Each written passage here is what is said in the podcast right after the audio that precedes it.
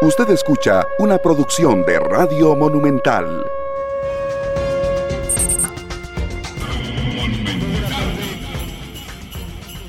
Buenas tardes, bienvenidos a Matices. Yo soy Randall Rivera y les agradezco muchísimo que nos acompañen hoy en vivo en el tercer programa de la semana.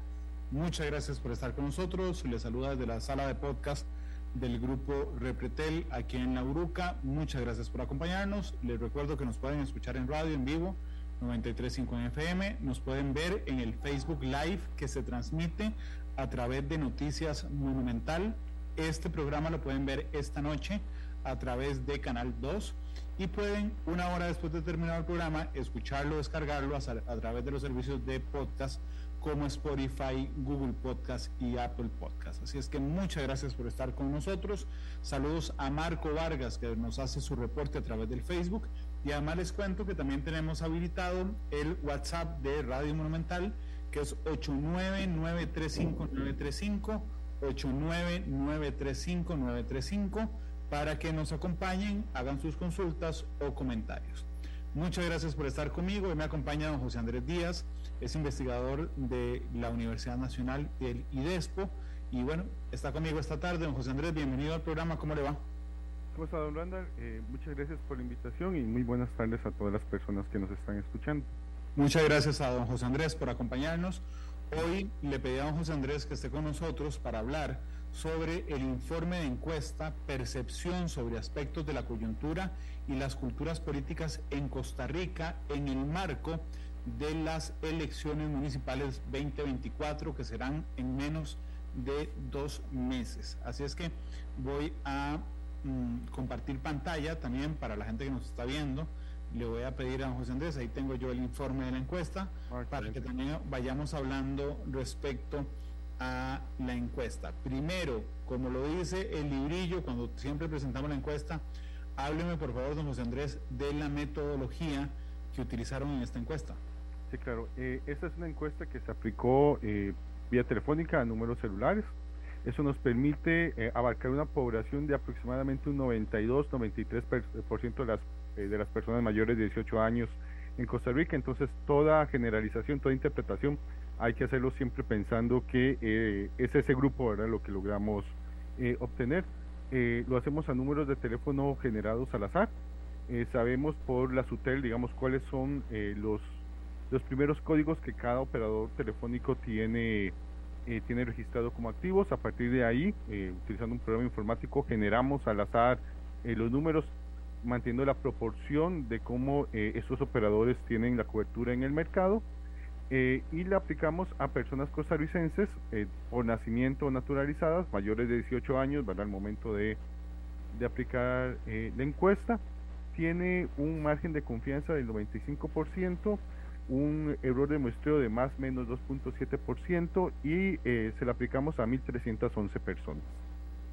Ok, ahí estaban los datos metodológicos de, este, de esta encuesta que por supuesto nos servirá para que don José Andrés nos cuente los resultados, que voy a brincar, don José Andrés, usted me guía con, con toda la confianza respecto a eh, la página 9 del informe, que tiene que ver con el primer gráfico, si no me, falla la memoria, que es este que estamos viendo en pantalla. ¿Qué nos dice?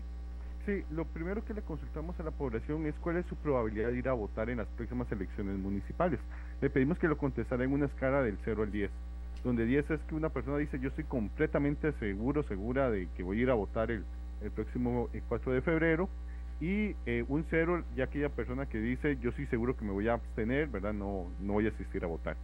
Entonces, esta es la distribución. Y vemos que un 46, casi 46.5% de la población nos contestó con 10, es decir, que está completamente segura de ir a votar. Un 15% ya eh, manifestó que se va a abstener, que, no piensa asistir a las urnas.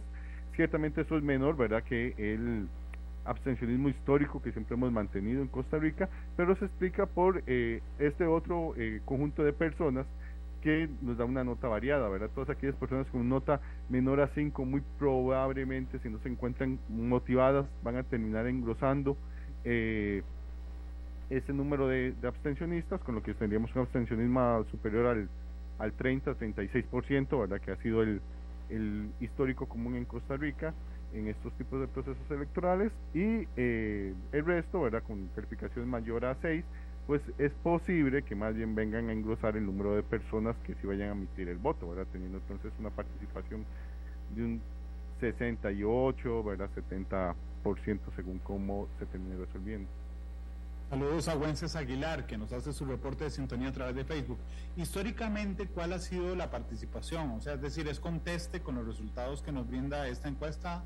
Eh, bueno, eh, esos resultados nos dan una estimación tal vez un poquito más alta a este momento de lo que ha sido el promedio histórico. Aquí hablo de promedio porque recordemos que eh, las elecciones municipales no son solo una, ahora vamos a tener 84 elecciones distintas, eh, bueno, antes eran 81, tenemos menos cantones.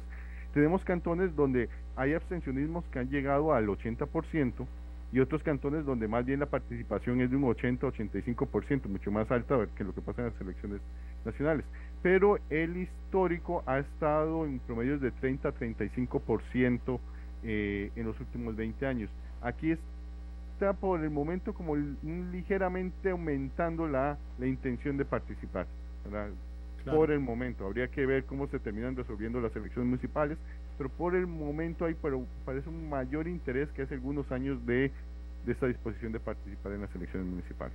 De hecho, José Andrés, es muy interesante, eh, además, em, los investigadores y las investigadoras que trabajan en este tipo de estudios, han sido blanco de críticas durante los últimos años, ¿verdad?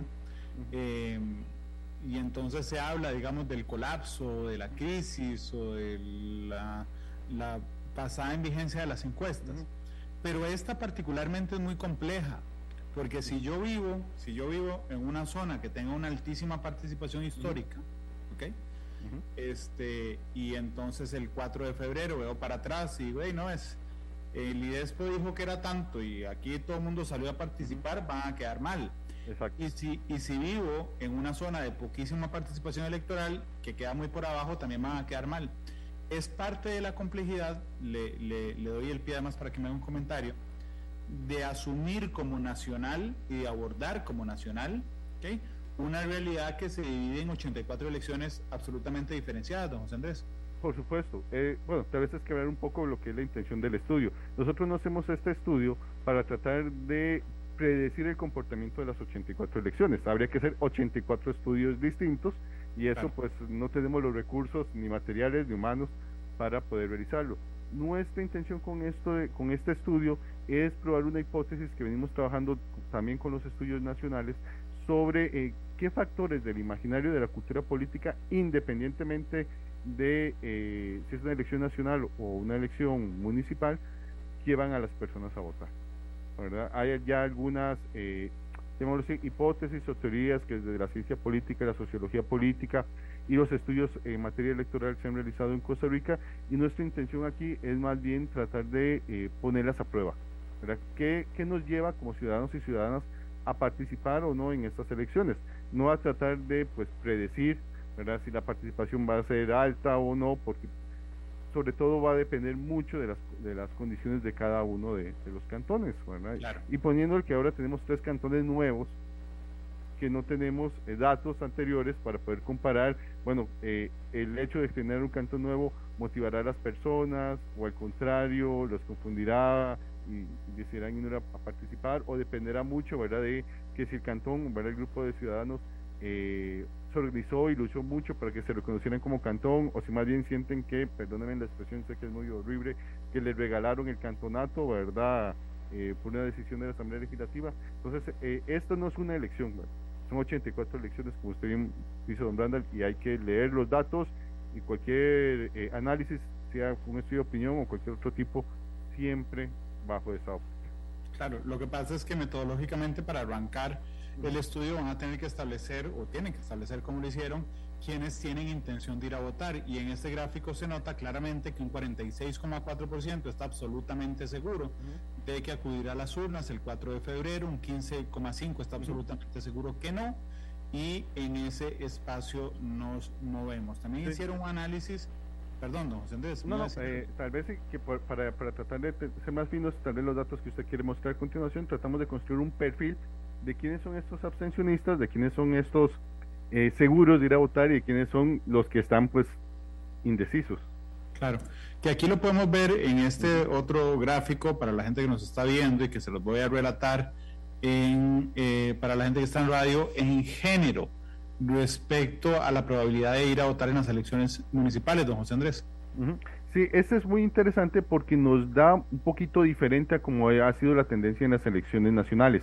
Ahora los hombres están mostrando mayor eh, disposición de ir a votar en las elecciones locales y las mujeres una, una, disposición un poquito menor. Generalmente en las elecciones nacionales es al revés, las mujeres son las que tienen mayor disposición de ir a votar, eh, que los hombres también en muchos eh, otros países del mundo que se han hecho investigaciones similares, se encuentran que las mujeres también tienden a ir más a votar que, que los hombres, pero nos encontramos con este eh, curioso fenómeno y bueno, es lógico ver que entonces son las mujeres también las que están más seguras de, de abstenerse. Entonces, eh, ya eso es un primer llamado de atención de qué estará pasando en los gobiernos municipales, donde las mujeres están cambiando su comportamiento electoral respecto a lo que sucede en las elecciones nacionales.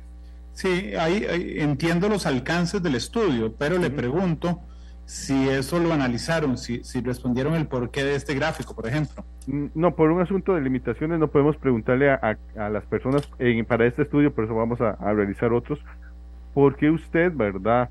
Eh, no, no está participando. Sin embargo, otros datos que podemos, que recogimos y que eh, nos permite ir pensando en el perfil de estas personas que se sienten excluidas, vemos que son en general mujeres, eh, jóvenes, ¿verdad? Y de escolaridad media.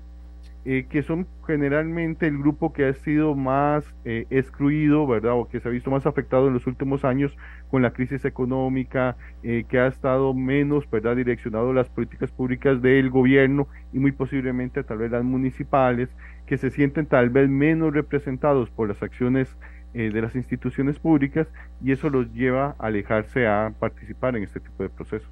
Claro, pero lo curioso es que uno tiene dos posibilidades cuando ocurre eso, o ir a participar para incidir en sí volverme importante, ¿verdad? Para las autoridades locales, o en una absoluta indiferencia del proceso. Lo que estamos viendo aquí es la segunda. Bueno, no llamaría una absoluta indiferencia del proceso porque las diferencias no son tan grandes, ¿verdad? Si vemos el de hombres y mujeres, pero sí tal vez no, se, no, no están sintiendo con las mismas motivaciones. Aquí lo que habría que empezar a revisar son las propuestas están los partidos políticos hablándole a este grupo y qué han hecho las municipalidades, porque estamos hablando de gobiernos locales en este momento, en los últimos cuatro años para atender las necesidades de esta población. Eh, yo, eh, a manera de hipótesis, ¿verdad? plantearía que no están siendo el foco ¿verdad? principal. Y lo vimos en la campaña electoral nacional. Aquí sí encontramos una, eh, un cierto paralelismo. En la campaña electoral nacional, tanto en la primera como en la segunda ronda, el grupo de mayores indecisos, que posiblemente terminó engordando o engrosando la fila de abstencionistas, era este, mujeres jóvenes con una escolaridad media. Para que parece, aquí estamos encontrando ya un, patrón de un grupo de la población que no está encontrando la motivación para ir a votar. Sí, por supuesto. De hecho, vamos al siguiente gráfico, que es el grupo etario que es la edad. Ok, ya establecimos un primer perfil de los abstencionistas, digamos. Mujeres, ok, vamos a la edad. ¿Qué nos muestra el, gráfico respecto a, la distribución de la edad? Sí, eh, en este podemos ver que el grupo que tiene mayor intención de voto, y no sorpresa, son aquellas personas con 50 años o más. Ya también para Costa Rica hay investigaciones que muestran que el hábito es uno de las eh, de los condicionantes que hace que las personas vayan más a votar. Si yo voy a votar históricamente, por así decirlo, era siempre o casi siempre soy más propenso a hacerlo en la siguiente elección, obviamente a mayor edad eh, más elecciones he participado, le sigue el grupo de 35 a 49 años y ya ahora sí muy por debajo del grupo principal encontramos a, las personas de 18 a 34 años, que eh, son los menos seguros de ir a votar. Mm, curiosamente, ¿verdad? Eh, no son necesariamente también los más eh, seguros de no ir a votar. Aquí nos estamos encontrando un empate entre eh, los de personas de 35 a 49 y de 50 años o más.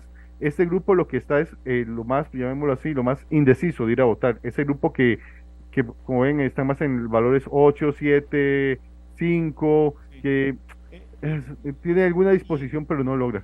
¿Y eso es relativamente normal, don José Andrés? Eh, sí, digamos, es, eh, perdón, don Randall, es que no lo estoy escuchando muy bien. Eh, sí es, digamos, no es algo extraño, ¿verdad? No es algo extraño para... Don José, Andrés, perdón, ahí, ahí me escucha mejor. Ahí lo escucho mejor, gracias, don Randall. Eh, no es algo extraño para, para el caso de Costa Rica, también habíamos encontrado que para las elecciones nacionales los grupos de 50 años o más también tienden a eh, a veces ser más propensos a abstenerse sí lo que encontramos aquí es que se mantiene esta eh, tendencia de que los grupos de 18 a 34 años no es que no quieran o, que tengan ya esa decisión absoluta de que el voto, ¿verdad? No lo quiero hacer, esa tal vez imaginario que tenemos es que la persona joven no le interesa la política. Lo que encontramos es que la persona joven está muy indecisa, voy voto o no voto. Lo que necesita entonces es, si queremos verlo así, ese convencimiento por parte de los partidos políticos de las propuestas, de que los llamen la atención y lo incentiven a ir a votar. No es que per se las personas jóvenes ya digan no voy a ir a votar, eh, no creo en la institucionalidad o no creo en el voto. Son los que están más, eh, llamémoslo así, más tibios, ¿verdad? Respecto, que necesitan más ese eh, o ese llamado de atención, eh, ese diálogo directo por parte de las agrupaciones políticas para que puedan asistir a las urnas. Bueno, y para sentirse también parte, don José Andrés. Por supuesto, también. ¿Verdad? O sea, digamos, para sentir perteneciente a, al civismo que nos llama a participar en elecciones locales. Y, bueno, aquí hay un dato que nosotros queremos hacer en análisis, pero todavía no, no, no, no nos ha sido posible, y es observar, por ejemplo, la edad media que van a tener los candidatos a regidores y regidoras, síndicos y alcaldes y alcaldesas, eh, porque son una gran cantidad de puestos y eh, queremos observar si también esas personas jóvenes no solamente se les está llamando a votar, como usted bien señala, don Randall, sino también que sean incluidos ¿verdad? En, en los puestos de toma de decisiones. Claro, vamos a la, a la escolaridad, que es el, el gráfico siguiente, eh, porque ya tenemos tres, tres, aspectos de ese perfil, ¿verdad? Digamos, son, no, tenemos dos aspectos, son mujeres, ¿ok? Jóvenes vamos en, con el tema de la escolaridad. ¿Va acompañado la, la, intención, digamos, de no participar de alguna característica particular en la escolaridad, don José Andrés? Aquí nos encontramos una tendencia muy similar a las elecciones nacionales. Las personas con mayor escolaridad muestran mayor disposición de ir a votar. Eso es, digamos, de, de libro de texto, nos dice la teoría. Pero sí, en Costa Rica hemos tenido este aspecto que llama mucho la atención y es que las personas con primaria completa o menos muestran mayor disposición de ir a votar que las personas con educación secundaria, ¿verdad? Eh, completa. Eh, e, ese es el grupo que, eh, les decía anteriormente, también era el más indeciso en las elecciones nacionales hace dos años que, que sucedieron. Parece ser que es el grupo que le está siendo más difícil, ¿verdad? Eh, hacer clic, ¿verdad? O sentirse integrado por las propuestas del partido. También es el grupo que realmente eh, socioeconómicamente ha sido como ahora más excluido. Si nos vamos al lado del abstencionismo, si nos comportamos como diríamos coloquialmente como libro de texto. A mayor, a menor, perdón, el, nivel de eh, escolaridad, mayor eh, disposición a abstenerse. El grupo con escolaridad de primaria o menos es el está más seguro de abstenerse, le sigue el de secundaria y el último el de escolaridad universitaria. Claro, eh, realmente es, es, es, muy interesante eh, entender estos aspectos, digamos, en el perfil de la gente que se siente, entiendo que los investigadores como usted, don José Andrés, eh, digamos, no se sienten académicamente cómodos hablando de, de, de de, cosas, digamos, muy abarcadoras. Yo no puedo decir que hay un, una indiferencia total de tal grupo, eh, pero ciertamente nos da una pista sobre cuál es el grupo que no quiere participar. Sí, que no quiere participar o que no puede participar. Eh, hay toda una gran discusión, ¿verdad? Hace unos años con el tema de eh, lo que se llamaba el capital político, ¿verdad? Que la mayor participación lleva a las personas a tener mejor desarrollo.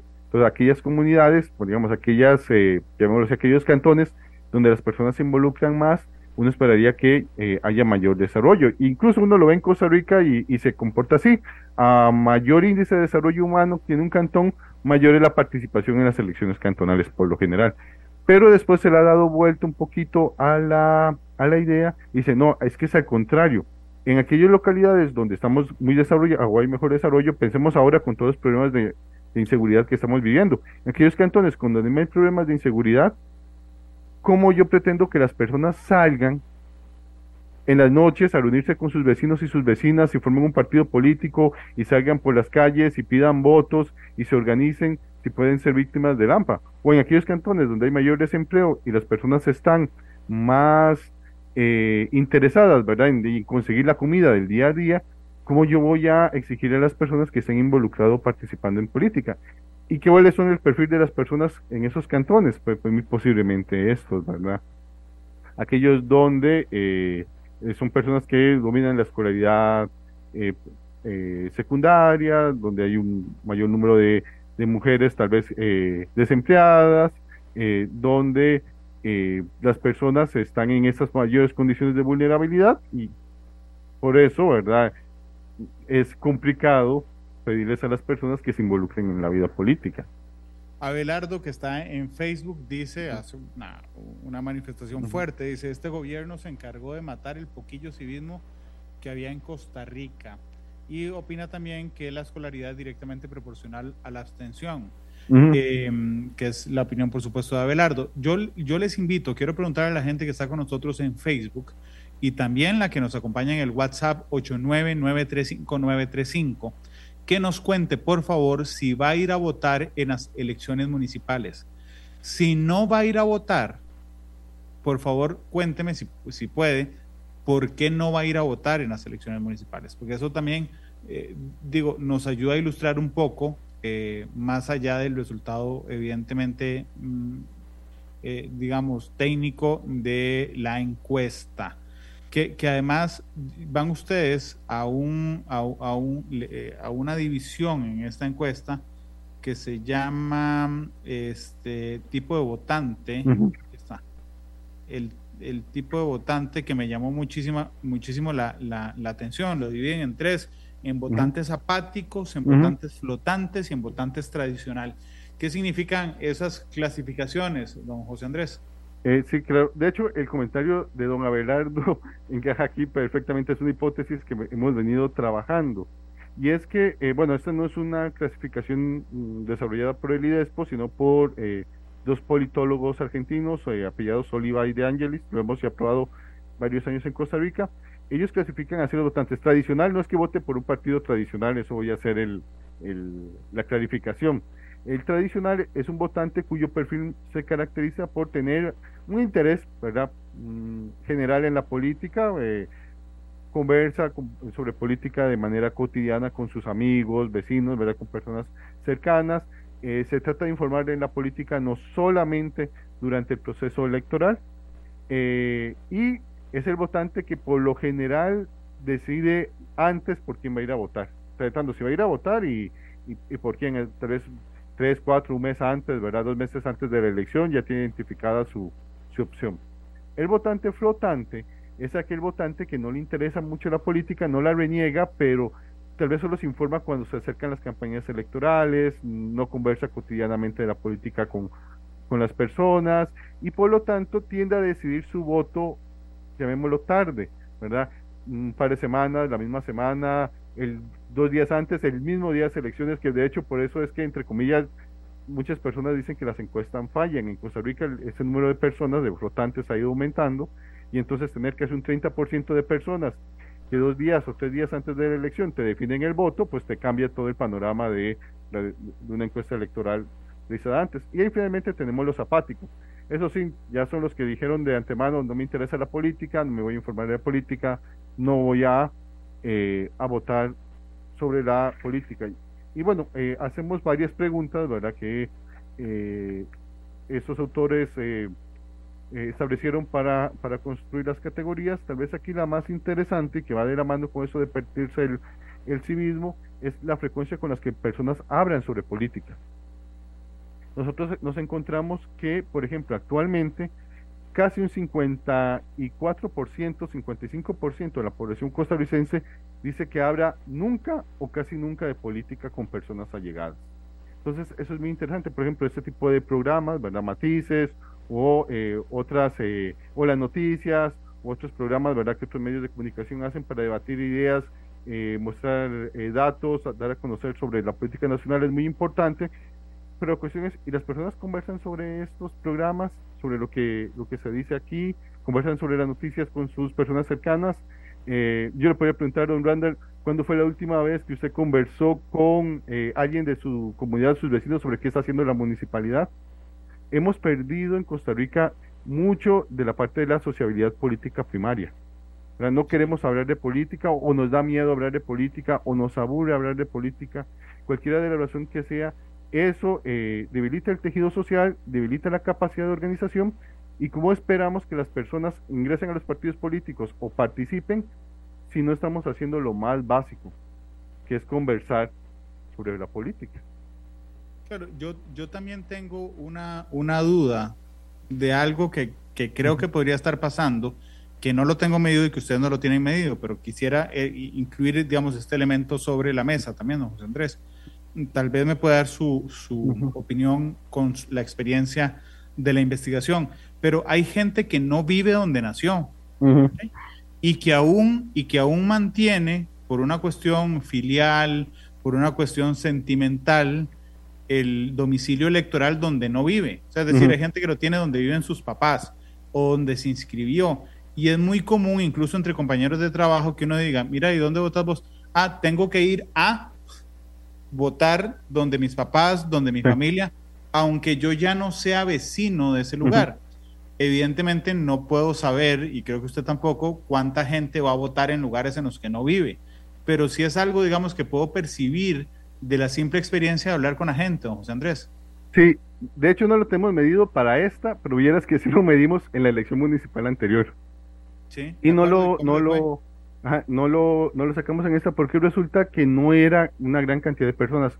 Eh, oscilaba, voy a hacerlo a, memoria, ahorita busco el dato, como un 6% total de la población que decía que vivía en un cantón distinto al que iba a votar.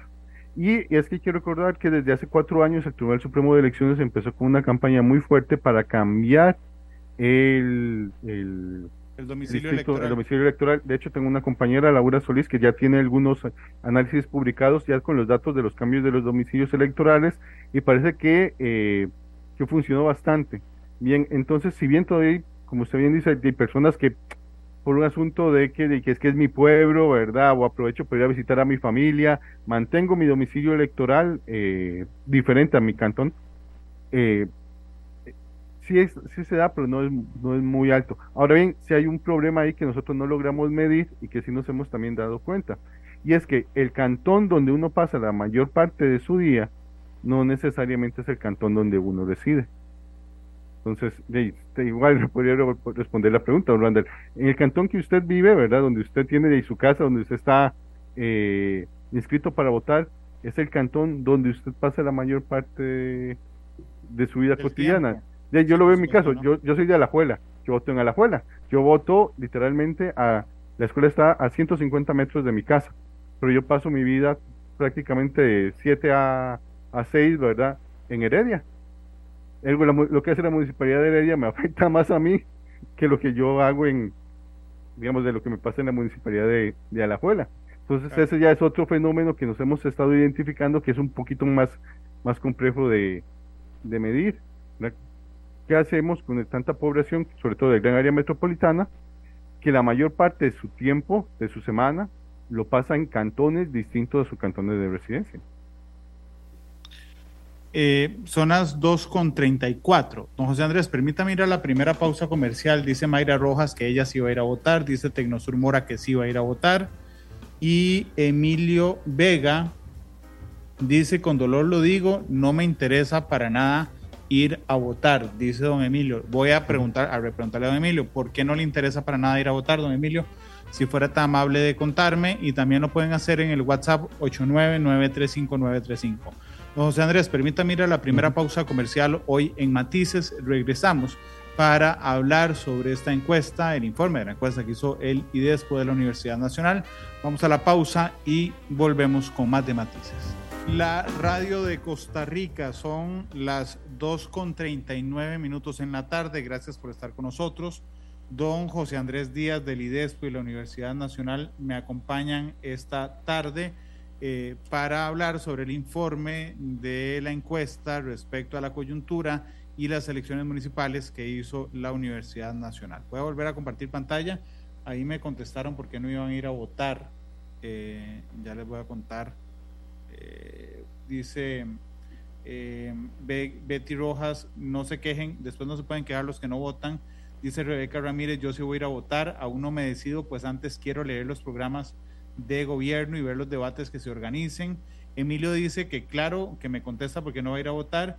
Desgraciadamente todos estos partidos políticos que tenemos se han encargado de hacer muchas personas. No vemos una buena opción de elegir, dice don José Andrés, eh, dice Emilio Vega. Ahora sí, don José Andrés. En el gráfico también le preguntan a las personas cuándo toman la decisión del voto. Aquí no sé, más bien le pido que me explique si es la decisión por quién votar o la decisión si van a votar. Eh, no, eh, aquí la, eh, este gráfico. Aquí la, este, bueno, este lo estamos preguntando, pero es que está, estoy viendo que este tiene un, pequeño es que no era la de febrero de 2024, era de febrero de 2020. Cuando fueron a votar. En el título. En el título. Sí, en el título. Cuando fue, eh, le preguntaron a las personas que fueron a votar en las elecciones de febrero de 2020, en qué momento, bueno, las municipales eligieron. Y vemos que un 43, casi 44% dice que meses antes. Yo decía anteriormente de ese perfil de votante tradicional, ya yo tengo un partido, eh, ya me gusta, puede ser que sea nacional, puede ser que sea local, puede ser porque me guste la propuesta o porque hay una persona conocida. Entonces, meses antes ya me definí mi voto y son personas que eh, es muy difícil que vayan a, cambiar, ¿verdad? Después eh, tenemos un 23% que va muy de la línea con algunos de los comentarios que usted leía ahora, ¿verdad? Que lo hacen semanas antes de la elección porque estoy esperando a tener los programas de gobierno, a ver los debates, a ver las noticias, a ver qué opinan, ¿verdad? Y eh, un 19 punto, eh, perdón, un 13% que lo hace la misma semana, o lo hizo la misma semana de la elección, y un casi 19% que lo hace el mismo día de la elección, es decir, el, eh, puede ser que incluso el momento en que tiene la papeleta enfrente, en ese momento decide, bueno, voy a votar por el partido X, ¿verdad? O, o que me parece tal vez más bueno o menos malo y por eso lo voy a hacer. Eh, entonces es bastante interesante porque nos habla mucho de, eh, de, la, de dos cosas. Uno, que la población necesita tal vez estar más eh, informarse para tomar esta decisión. Ya no es tan fácil o no es como, como eran las elecciones hace 30 o 40 años, que era desde antes, ya yo sabía que yo era de un X partido político y, con ese partido político me iba a quedar, ¿no? La, la, la gran oferta de partidos que tenemos ahora y, el, la gran cantidad de información hace que las personas lleven más tiempo para tomar esa decisión, pero también nos habla de que es más complejo para las personas que estudiamos este tema, incluso para los partidos políticos, eh, poder hacer una expectativa de cuál es realmente el apoyo electoral que están teniendo, porque si casi un eh, 30% de la población en los últimos siete días toma la decisión, ¿verdad?, de cuál es el partido que va a apoyar y en las elecciones nacionales, eh, como les decía anteriormente, se comporta muy similar. Eh, y eso nos hace que tenemos escenarios de, un alto nivel de incertidumbre, que no es necesariamente malo, es simplemente una de las características de nuestra democracia actual con la que tenemos que aprender a vivir y analizar.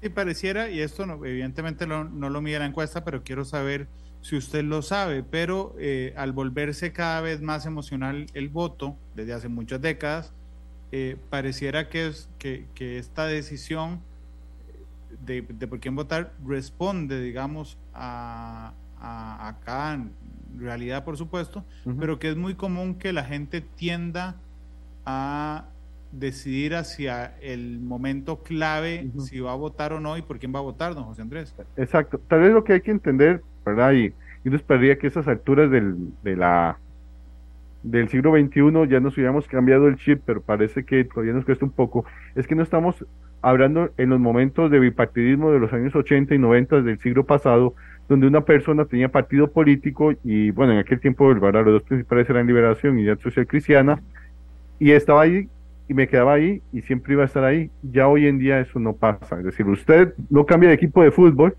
pero sí cambia de partido político. Porque yo haya votado por... Eh, Sí, pues por poner un ejemplo, liberación en la elección nacional no quiere decir que yo vaya a votar por liberación en la municipal. Y de la misma manera, porque yo haya votado por el mm, Frente Amplio en la elección municipal, no quiere decir que yo vaya a trasladar mi voto a un Frente Amplio en la elección eh, nacional.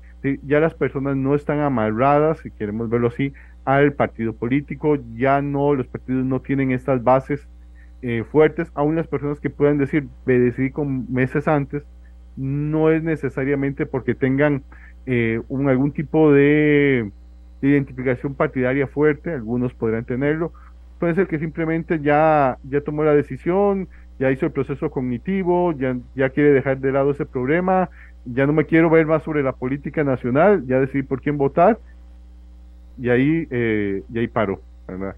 Eh, entonces, hay un, autor, un politólogo eh, polaco, Adam Cebowski, que nos decía que la democracia, lo único, el único resultado seguro de una buena democracia, por así decirlo, lo parafraseo, es la incertidumbre. En ese sentido, yo puedo decir que la democracia costarricense es muy sana. Tenemos, el único que tenemos seguro en este momento es las incertidumbres de cómo se, de quién va a ser, ¿verdad? O cómo, o quién va a ganar, o cuáles van a ser los resultados, ya sea en una elección nacional como una elección municipal. Claro. Déjeme, déjeme seguir compartiendo el, el, gráfico para ver además el tema de la de por quién de por qué no, por qué mm, clase de partido votarían si las elecciones fueran hoy, don, don José Andrés. Como mencionaba anterior, dado que estos son 84 elecciones, nosotros no podíamos consultar a las personas de qué partido les gustaría. Hay partidos que son, solo son cantonales, es, las personas no tengan claro el nombre, pero sí nos interesaba eh, observar, llamémoslo así, la familia o tipo de partido al que pertenecía. Y aquí sí nos llevamos una sorpresa. Un 43% de las personas nos decía que preferían votar por un partido cantonal o bueno, provincial que eh, sobre uno nacional mientras que un 23% nos decía que un partido nacional. Esto ya es una medida, digamos, que revierte resultados de mediciones eh, anteriores.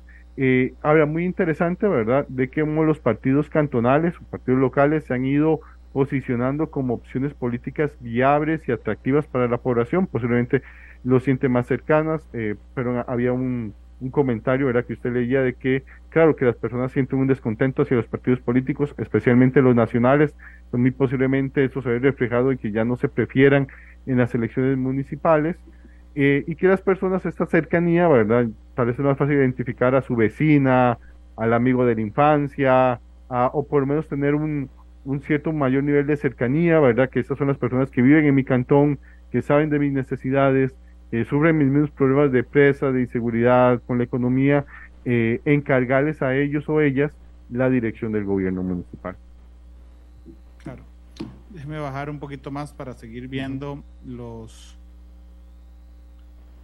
Eh, es el cambio, bueno, no sé, mejor me explica usted si esto, si, si este el que vamos a, ver y a escuchar tiene que ver con, con si yo mantengo eh, o estoy muy seguro de votar por quien decidí votar. Eh, eh, exacto. Una vez que la persona decía, ah, yo voy a votar por un partido cantonal, le preguntamos, pero ¿qué tan seguro usted está de mantener esto, verdad? Como para tratar de medir eso que habíamos dicho antes de, bueno, estoy decidiendo meses antes de la elección por quién voy a votar. Y vean que la mayoría, ¿verdad? Un 60% en el caso del partido cantonal y un 57% en el caso del partido nacional dice, no, ya yo me decidí, yo voy a mantenerme eh, algo seguro es un 20%, entonces digamos que en ambos casos, que en ambos casos se acercan al 80% eh, de personas que nos dicen, no, ya yo tomé la decisión, me voy a mantener. Y de ese, entonces sería un poquito menos de un 20% aquellos que eh, sí nos dan a entender que podría ser que cambien su voto, ¿verdad? Que me pasen a un partido nacional, en el caso que sea un partido local, o de un partido local, ¿verdad? a un partido nacional.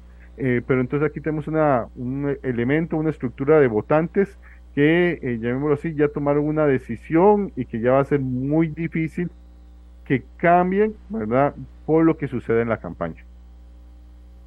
Ok, voy a avanzar antes de ir a la segunda pausa. Eh, no sé si quiere hacer esta vinculación entre el género y, y el tipo de partido. Sí, y eh, aquí nos encontramos, ven que es interesante, los hombres prefieren los partidos nacionales, ¿verdad? 32%, bueno, del y las mujeres prefieren los partidos cantonales.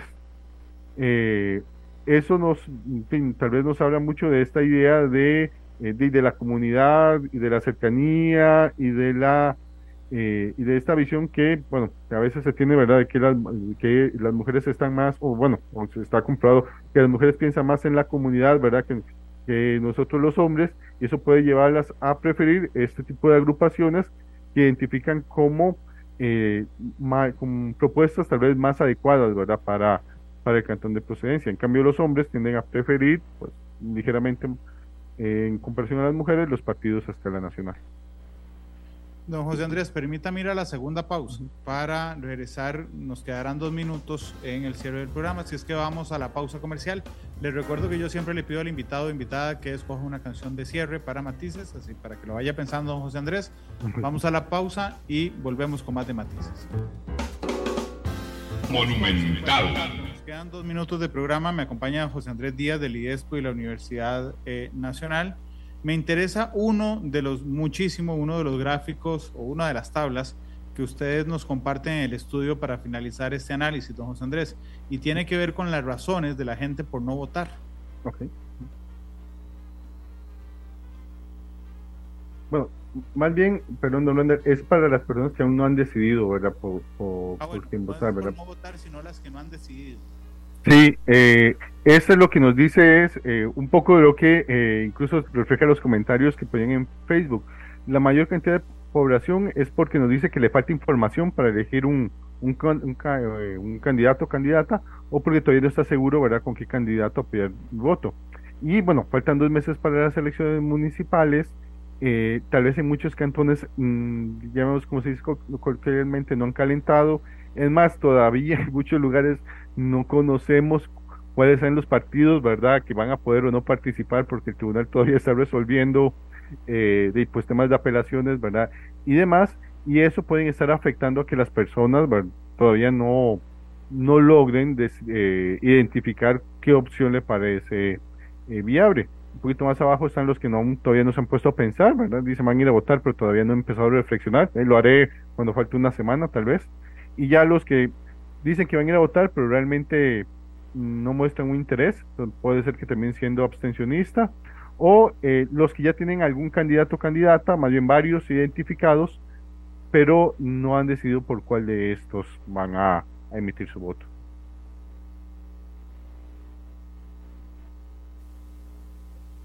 José Andrés, muchas gracias por habernos acompañado hoy. Ha estado muy interesante y por mostrarnos y explicarnos los hallazgos de ustedes en el informe. Muchas gracias. Con todo gusto, don Randall, eh, un placer haber estado aquí y quedamos a la orden como siempre.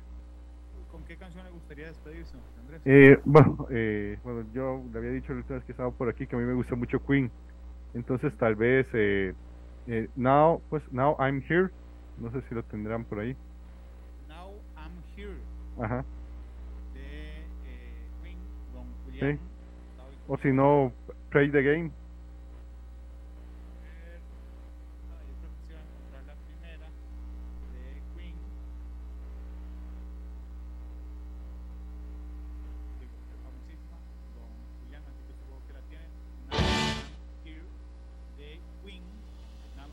Sello de fondo y yo sé que tienen lista la canción. Perfecto. Monumental. Está lista la canción, don José muchas gracias. Mañana invitados, dos de la tarde. Un gusto, De todas las plataformas estará conmigo el ministro de Economía, don Francisco Gamboa, en cierre del 2020. Fin despide Matices, don José Andrés, muchas gracias. Feliz tarde a ustedes. Feliz tarde. Este programa fue una producción de Radio Monumental.